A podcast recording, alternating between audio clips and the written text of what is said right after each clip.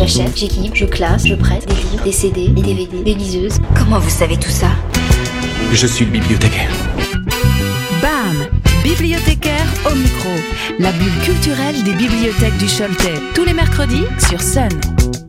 Bonjour à tous, c'est Lucie la bibliothécaire et aujourd'hui je vous parle d'une lecture qui me tient beaucoup à cœur puisqu'il s'agit du roman Utopia de Camille Le Boulanger paru en 2022.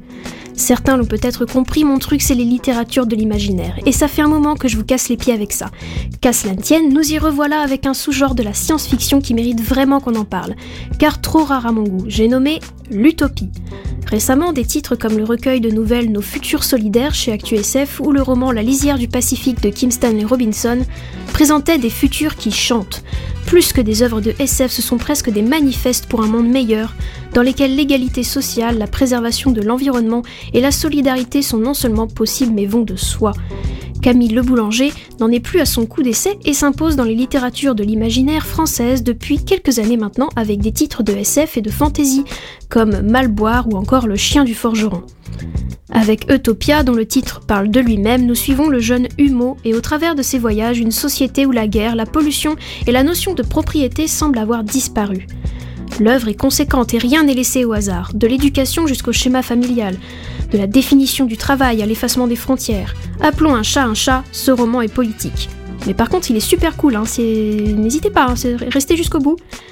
La vie du personnage principal, Humo, et la société de Utopia arrivent après une période sombre de l'histoire, appelée ici le siècle des camps, et je ne crois pas me tromper en disant que cela n'évoque rien de bon à qui que ce soit.